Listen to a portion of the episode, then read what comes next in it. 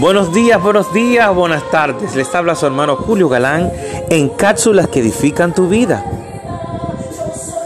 El tema de hoy, no dejes de clamar. Jeremías 33:3. Clama a mí que yo te responderé y te enseñaré cosas grandes y ocultas que tú no conoces. Es grande las maravillas que Dios tiene para nosotros.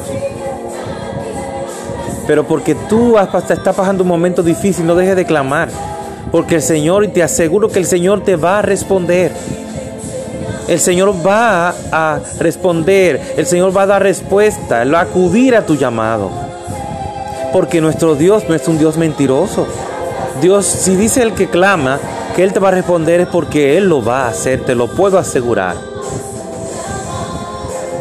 Pero en estos, hace muchos años, desde que comenzó en el Génesis, el enemigo se caracteriza por seducir a la loca de la casa nuestra mente, por confundir nuestra mente. Eso fue que él vino a confundir, a mentir.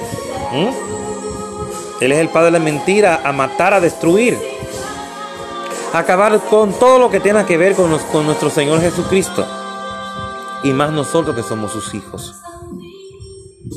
Él siempre busca la manera, una manera sutil, pero a la vez despiadada de confundir tus pensamientos, de confundir tu mente, para que tú te desvíes del, camino que ya el Señor ya te ha trazado. Pero tú tienes que pedir al Señor discernimiento de espíritu para que tú puedas ver con los ojos espirituales, no con los ojos carnales que tú tienes ahí en la cara, no. Con los ojos espirituales para que puedas ver realmente quién es que te está hablando, quién es que te está queriendo confundir. Muchas veces el enemigo usa a las personas que más queremos ¿Mm? Personas que, menos imaginamos Él usa para seducirnos, para confundir nuestra mente. ¿Oíste?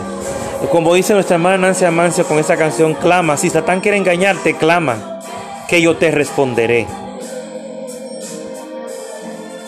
Te enseñaré cosas grandes que tú no conoces.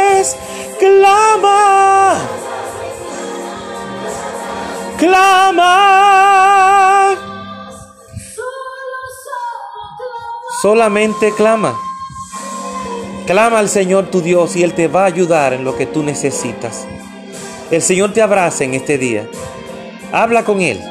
Habla, desahógate con Él. Y te aseguro que vas a sentir paz, a sentir paz, a sentir ese gozo que tanto necesitas.